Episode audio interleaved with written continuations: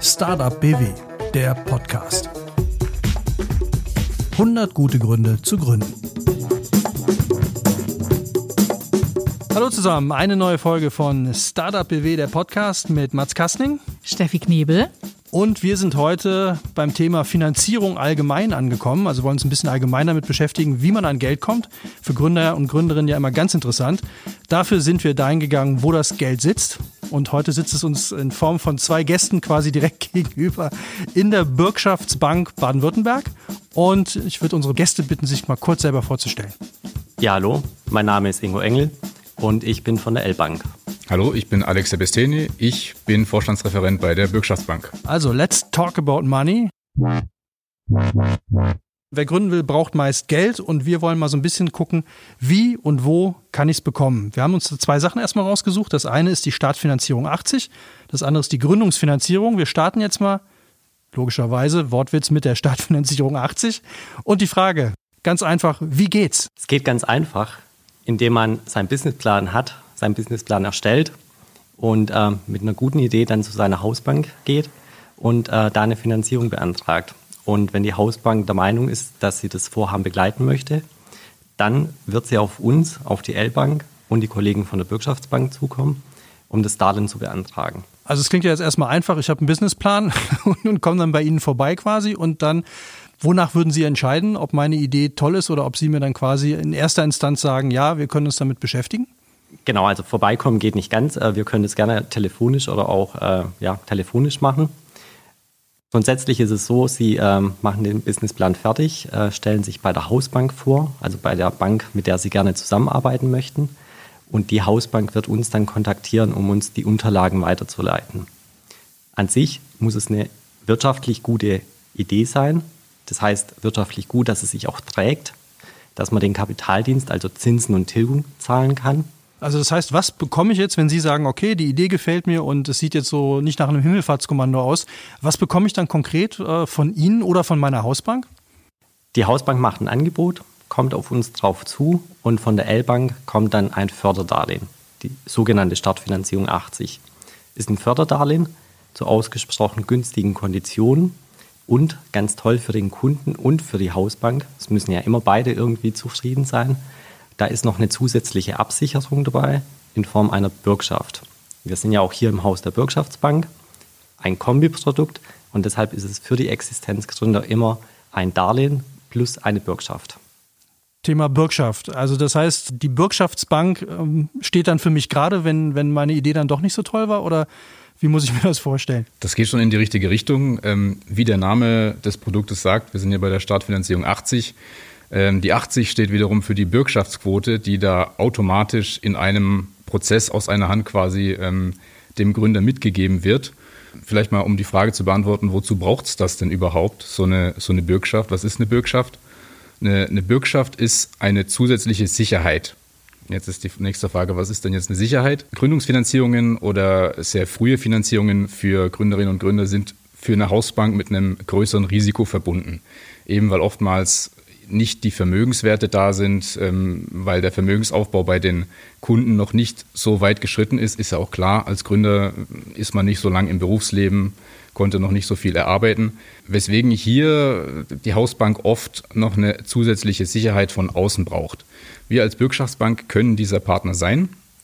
Und wir stellen jetzt eben beim, im Falle der Stadtfinanzierung 80 eine 80-prozentige Ausfallbürgschaft. Also im Fall der Fälle, wenn das Vorhaben doch nicht so lief, wie wir uns das alle erhoffen im Vorhinein, dann ähm, stehen wir gegenüber der Hausbank mit 80 Prozent des Darlehens im, ja, in der Pflicht.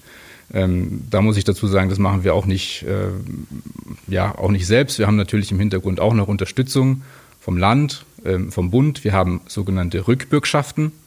Und ähm, anhand dieser Rückbürgschaften können wir ein gewisses Risiko nach außen dann tragen.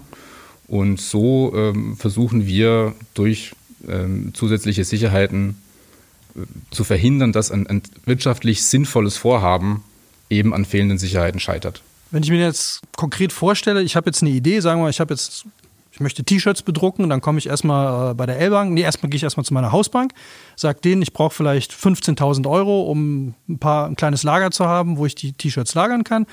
Die Hausbank sagt, findet es eine gute Idee, gibt es an die L-Bank weiter und sie würden das dann absichern lassen über den Kollegen von der Bürgschaftsbank.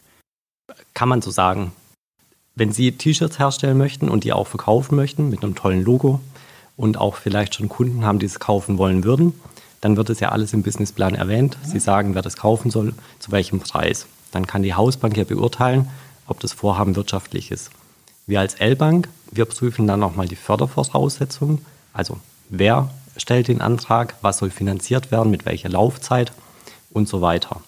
Und wenn da mal so die Parameter stimmen, dann gucken die Kollegen von der Bürgschaftsbank nochmal sich genau die Wirtschaftlichkeit an und der Ball wird dann zurückgespielt über uns an die Hausbank, dann bekommt die Hausbank die 15.000 Euro in ihrem Fall, damit der Existenzgründer, die Existenzgründerin ähm, die T-Shirts herstellen lassen kann. Okay, jetzt passiert das alles so und äh, wenn ich das jetzt richtig verstanden habe, steht die Bürgschaftsbank für 80 Prozent von diesen 15.000 Euro dann gerade, wenn ich kein einziges T-Shirt verkaufe und das Ganze den Bach runtergeht. Richtig. Und über welche Größenordnung äh, reden wir da? Also 15.000 Euro, die kann ich mir vielleicht noch von meiner Mutter, Papa, Mama, Opa, Oma leihen, aber bis wohin geht sowas? Die Startfinanzierung ist ähm, begrenzt von der Summe her. Es gibt eine Mindestsumme und eine Höchstsumme. In der Regel sagt man, dass es ab 10.000 Euro Kapitalbedarf beantragt werden kann und nach oben gibt es die Grenze von 200.000. Jetzt kann ich noch dazu sagen, die 200.000, das ist der Kapitalbedarf, also wie viel Geld benötige ich, um die T-Shirts herzustellen. Wenn ich 200.000 tatsächlich brauche, dann kann ich mit der Startfinanzierung 80 125.000 Euro als Darlehen bekommen. Das ist die Obergrenze vom Darlehensbetrag. Die restlichen 75.000 Euro, die überbleiben, die können dann zum Beispiel durch ein ganz normales Hausbankendarlehen, durch, die, ähm, durch eine Schenkung von den Eltern oder wie auch immer finanziert werden. Das klingt ja jetzt nach einem Prozess. Also ich muss zur Hausbank, die Hausbank meldet sich bei der L-Bank, die L-Bank meldet sich bei der Bürgschaftsbank, die Bürgschaftsbank wieder zurück bei der L-Bank und die L-Bank sagt irgendwann, Jungs, könne, denen könnt ihr das Geld geben, das mit den T-Shirts klingt gut. Wie lange dauert dieser ganze Prozess? Vielleicht, wenn ich da einhaken dürfte. Ja, sehr gerne. Also hört sich nach einem langwierigen Prozess an. Wir als Bürgschaftsbank versuchen auch seit nicht allzu langer Zeit den Kunden, gerade den Gründerinnen und Gründern, da noch mehr entgegenzukommen, weil, wie gesagt, wir stehen für 80 Prozent des Risikos ein. Wir prüfen genauso, wie die Hausbank es tut. Und das ist das Gute jetzt für den Gründer, die Gründerin. Wir sind jetzt nicht die letzte Instanz, die entscheidet, aber wir haben ein Know-how wie die Hausbank. Sprich, wir können den Gründer, die Gründerin vorbereiten, wir können nochmal äh, in die Strukturierung reingehen, schauen, passt das alles so. Deswegen bieten wir seit, seit letztem Jahr auch über unser Finanzierungsportal ermöglicher.de an, dass sehr frühe Voranfragen von Kunden auch bei uns eingestellt werden können. Und wir gucken uns das dann von Anfang an quasi äh, an. Wir können auch ähm, klassische Marktasymmetrien wie man es so schön nennt im Förderdschungel, äh, dadurch beheben, dass wir Kundinnen und Kunden, die noch gar keine Hausbank haben, eine vermitteln. Und durch diese, durch diese Leistung versuchen wir eben diesen Prozess so weit wie möglich auch zu verschlanken in Zusammenarbeit mit der L-Bank, mit der Hausbank. Äh, ansonsten kann ich für, für unser Haus sagen, wenn bei uns ein Antrag eintrifft, ähm, der alle Unterlagen umfasst, die man so braucht, die äh, Businessplan und so weiter, wir haben es ja schon gehört, kann das ähm, relativ schnell entschieden werden. Also gerade bei den Fällen, wo wir uns bei 200.000 Euro bewegen, kann das innerhalb von einer Woche durch sein bei uns. Ich gebe aber zu bedenken, dass eben einige Partner immer im, im Prozess äh, mit beteiligt sind, L-Bank, Hausbank und wir. Deswegen sollte äh, das Vorhaben schon, also sollte der Gründer, die Gründerin schon im Blick haben, dass das ein paar Wochen dauern kann. Einfach um da die, Time, die Timeline auch im Blick zu behalten.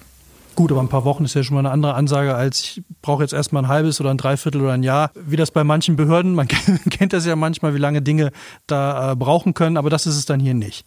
Auf keinen Fall, nein. Ich hätte da mal kurz eine Verständnisfrage und zwar, der Filter hängt dann als erstes mal bei der Hausbank, die ich besucht habe. Also wenn ich jetzt, sage ich mal, aus der Kreativwirtschaft komme und nur ein Business Model Canvas habe, dann ist es im Normalfall zu wenig. Also ich müsste dann noch mich irgendwo beraten lassen oder wirklich einen Businessplan schreiben, um sowas zu bekommen.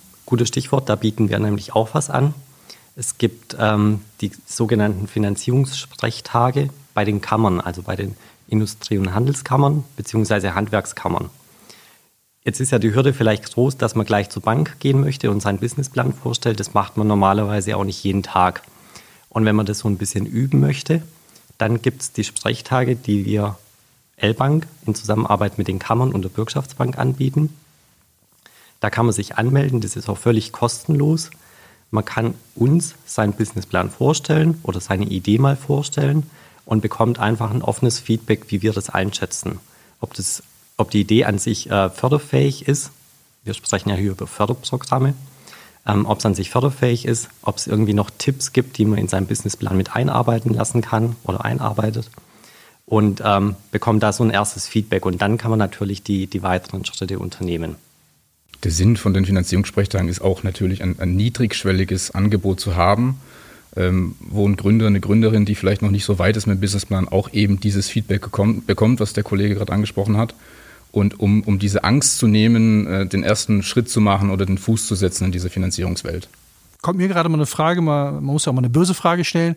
Wenn ich jetzt kreativer bin und habe halt eine Wahnsinnsidee, also vielleicht sind meine T-Shirts halt die absolut super bedrucktesten T-Shirts, die es jemals gegeben hat, dann habe ich vielleicht ein bisschen das Gefühl, da entscheidet jetzt ein Banker, der, den ich jetzt vielleicht nicht unbedingt für den kreativsten halte, weil ich bin ja selber der Kreative, äh, darüber, ob das finanzierungs- oder förderfähig ist oder nicht. Von welchen Kriterien wird denn da dann wirklich entschieden? Also kann man da sagen, okay, das die Idee ist so out of order, das, das machen wir nicht. Also wer entscheidet das dann oder geht es dann wirklich nur darum, um das Geld? Also die Banker an sich ziehen auch mal T-Shirts an, denke ich. Von daher wird jeder sich auch in die Lage versetzen können, wie ein T-Shirt sich anfühlt oder wie es aussehen soll. Da kann ich vielleicht noch mal dazu sagen, ähm, einige denken ja vielleicht auch, wenn man bei der Hausbank sitzt und der Banker einem gegenüber sitzt, mit dem er dann spricht und sein Vorhaben vorstellt, dass der dann entscheidet. Das ist nicht ganz so. Der wird sicherlich mit eine Entscheidung treffen und sagen, wie das Vorhaben an sich aussieht.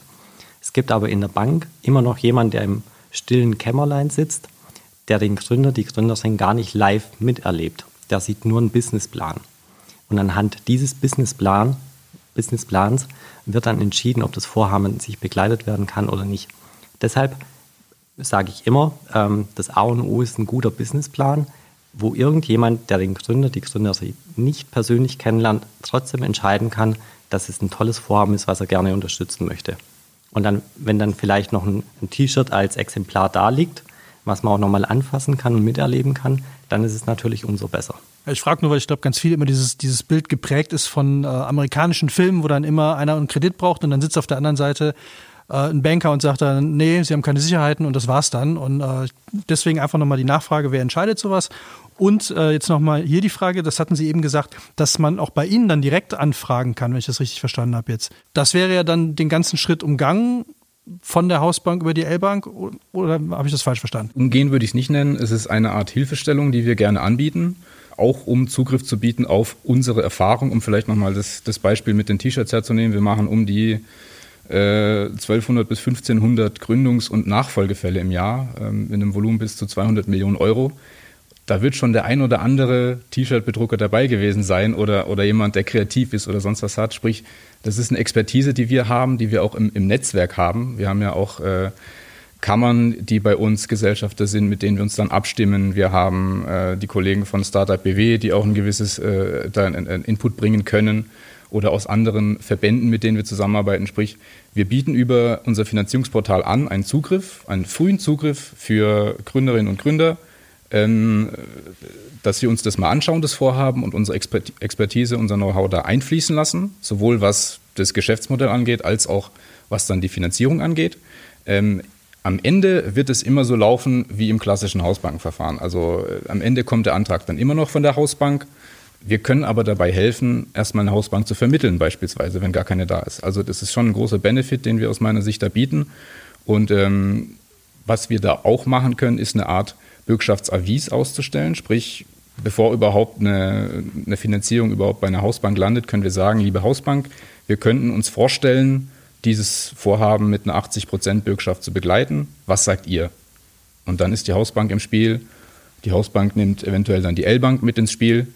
Und so sind wir wieder im, im Ökosystem quasi. Dann habe ich jetzt noch eine Frage zur Startfinanzierung 80. Steckt ja auch im Namen. Sie hatten gesagt, Sie stehen dann quasi mit der Bürgschaftsbank für 80 Prozent gerade, wenn das T-Shirt sich jetzt nun doch nicht verkauft. Wer trägt die anderen 20 Prozent? Bleiben die dann an mir hängen? Die anderen 20 Prozent, die bleiben erstmal bei der Hausbank hängen. 20 und 80 gibt 100, da ist man jetzt wieder äh, bei der Mathematik. Ähm, Hausbank und Bürgschaftsbank teilen sich das Risiko. Die Gründerin und der Gründer muss aber immer wissen, dass bei ihm die vollen 100 Prozent hängen bleiben. Heißt also, wenn die T-Shirts tatsächlich nicht verkauft werden können, dann werden beide Banken dann auf den Gründer, auf die Gründerin zukommen und ähm, da nochmal die Sicherheiten einfordern. In voller Höhe. Zu welchen Konditionen bekomme ich denn die Startfinanzierung 80? Das ganz Tolle bei der Startfinanzierung 80 ist, dass, wir haben es ja schon erwähnt, die Gründerinnen und Gründer vielleicht wenig Eigenmittel haben, die sie mit einbringen können, wenig Sicherheiten haben. Und das ist für eine Hausbank immer ein bisschen schwierig zu beurteilen. Deshalb, wenn, wenn es normal eingestuft werden würde, wäre der Zins relativ hoch. Das möchte man bei der Startfinanzierung 80 umgehen und hat gesagt, man hat einen Einheitszinssatz für die Unternehmer und Unternehmerinnen und der ist aktuell bei 1,25 Prozent nominal. Also so viel zahlt man dann dafür, dass man das Darlehen bekommt. Wenn man jetzt auf dem Konditionentableau, wir haben das auf der Homepage von uns auch veröffentlicht, wenn man da mal reinguckt, dann sieht man die 1,25 Prozent als Zinssatz und man sieht dahinter immer noch mal einen Effektivzinssatz stehen. Und wir haben ja jetzt schon gelernt, die Stadtfinanzierung 80 ist ein Kombiprodukt zwischen Förderdarlehen plus Bürgschaft und in dem Effektivzinssatz sind dann die Kosten von der Bürgschaft auch noch mal mit inklusive bzw. mit aufgezeigt. Man landet also ungefähr bei zweieinhalb Prozent. Jetzt gibt es ja bei Ihnen auch noch die Gründungsfinanzierung. Was ist denn da der Unterschied zur Startfinanzierung 80? Es gibt ein paar Unterschiede. Da kann ich vielleicht noch mal einen Vorteil von der Startfinanzierung aufzählen. Ähm, da sind nämlich die ähm, kostenlosen Sondertilgungen dabei. Wenn wir jetzt mal beim T-Shirt bleiben, es wird ein mega heißer Sommer und Sie verkaufen so viele T-Shirts wie noch nie oder nie gedacht und haben einfach ganz viel Geld über und wissen gar nicht, wohin damit dann können Sie bei der Startfinanzierung 80 das Darlehen auf einen Schlag komplett zurückzahlen, ohne dass zusätzlich Kosten anfallen. Typisches Gründerproblem, kennt man ja. So genau. viel Geld auf einmal, dass man überhaupt nicht weiß, was man damit machen soll. Passiert bei einigen, deshalb sage ich es nochmal. Die Chance besteht, für viele vielleicht ein Thema, deshalb wollte ich es nochmal erwähnen. Bei der Gründungsfinanzierung ist es so, dass ähm, das ist auch ein Förderdarlehen, wird auch von uns als L-Bank vergeben. Und hier kann die Hausbank bzw. auch der Gründer und die Gründer sind immer mit, mitentscheiden, ob eine Bürgschaft benötigt wird oder nicht benötigt wird. Das Darlehen kann, wie gesagt, mit Bürgschaft oder ohne Bürgschaft ausgereicht werden. Wir haben ja auch vorher gehört, dass die Startfinanzierung 80 bei 200.000 Euro gedeckelt ist, je Unternehmer. Das gibt es bei der Gründungsfinanzierung nicht, da sind wir irgendwo bei 5 Millionen maximal. Ich glaube, das sollte für, für ganz viele Vorhaben auch ausreichen. Und vielleicht nochmal ein Unterschied. Die Startfinanzierung 80 ist ausgelegt auf eine Vollexistenz. Also, dass man da wirklich seinen Lebensunterhalt damit bestreiten, bestreiten kann. Bei der Gründungsfinanzierung kann man auch erstmal im Nebenerwerb, also neben seinem Job, anfangen, ähm, die Selbstständigkeit auszuüben. Wenn es toll läuft, dann macht man sich natürlich selbstständig. Wenn man sagt, nee, läuft nicht so, wie, wie es geplant, dann lässt kann man es nebenher laufen lassen dann auch da mal die Frage, also ich glaube, dass es ja für ganz viele tatsächlich so ist. Äh, also ich kenne bestimmt fünf, sechs äh, Gründer und Gründerinnen, die genau das gemacht haben. Also eine Idee neben ihrem normalen Job, dann mal losgelegt und dann entweder geguckt, ist es halbe halbe oder was wird dann jetzt letztendlich mehr. Ähm, wie komme ich denn an, an diese Finanzierung ran? Was muss ich denn da jetzt äh, leisten, im Gegensatz vielleicht auch zu dem, was wir eben hatten? Grundsätzlich kann man sagen, dass der Weg an sich der gleiche ist wie bei der Startfinanzierung. Auch hier benötigt man einen Businessplan, um einfach seine Idee vorzustellen. Im Normalfall sind die Darlehensbeträge vielleicht auch höher als bei der Startfinanzierung 80. Deshalb sollten die Zahlen, also die wirtschaftlichen Zahlen, ähm, auch aussagekräftig genug sein, dass da die Hausbank plus eventuell die Kollegen von der Bürgschaftsbank, wenn sie damit eingezogen werden, anhand der Zahlen auch entscheiden können, wie das Vorhaben aussieht. Es ist aber der gleiche Weg. Der Gründer, die Gründerin erstellt den Businessplan, gerne auch äh, mit den Kammern zusammen oder spricht bei uns bei den Finanzierungssprechtagen mit uns. Ähm, und die Hausbank kommt dann auf uns wieder drauf zu. Also finde ich ja ganz spannend. Da schließt sich ja auch so ein bisschen Kreis für alle Hörer, die jetzt ähm, schon ältere Folgen angehört haben, wo wir zum Beispiel mit der IHK gemacht haben oder auch mit dem RKW. Ähm, das ist dann immer der erste Schritt, damit ich zu diesem Businessplan komme, damit ich letztendlich Geld bekomme. Haben Sie denn noch irgendwie einen Tipp angenommen? Ich bin abgelehnt worden jetzt in diesem ganzen Prozess, wie ich dann weitermache? Lasse ich mich dann auch nochmal beraten oder kann ich es dann komplett vergessen? Manche machen es ja tatsächlich so, dass sie zuerst zur Hausbank gehen, ohne sich irgendwie vorher eine Hilfe zu holen. Dann kann die Hausbank das irgendwie nicht entscheiden oder es fehlt irgendetwas für die Entscheidung und dann wird abgelehnt.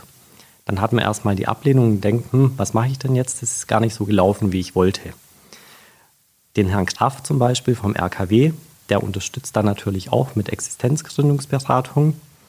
Ähm, hat er ja auch schon erzählt bei einem Podcast. Der kann helfen, um, um hier einfach einen Businessplan zu erstellen. Die Kammern sind sicherlich auch nochmal ein richtiger Ansprechpartner, um einfach vorher ein Gefühl zu bekommen, wie es denn überhaupt eingeschätzt werden kann.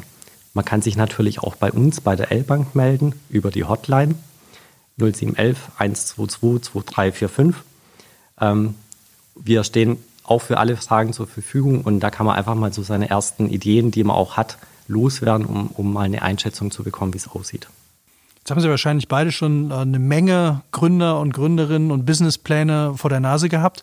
Gibt es denn so irgendwo so ein paar Tipps oder so ein paar Fehler vielleicht, die immer wieder auftauchen und wo man jetzt mal sagen kann, bitte Freunde, wenn ihr hier hinkommt, macht das bitte nicht oder macht das auf jeden Fall? Gibt es da irgendwas? Also ich glaube, das auf jeden Fall haben wir schon zu Genüge abgedeckt mit dem Thema Businessplan. Der muss einfach solide sein, der muss top sein, der muss zeigen, dass der Gründer, die Gründerin sich mit dem Thema auseinandergesetzt hat und in dem, in dem Feld des Vorhabens einfach bewandert ist. Also nicht um, da muss nicht unbedingt die Erfahrung da sein, aber es muss dargelegt sein, dass, äh, ein, äh, dass man sich informiert hat und dass man eingehend auch Berechnungen erstellt hat, wirtschaftlicher Art.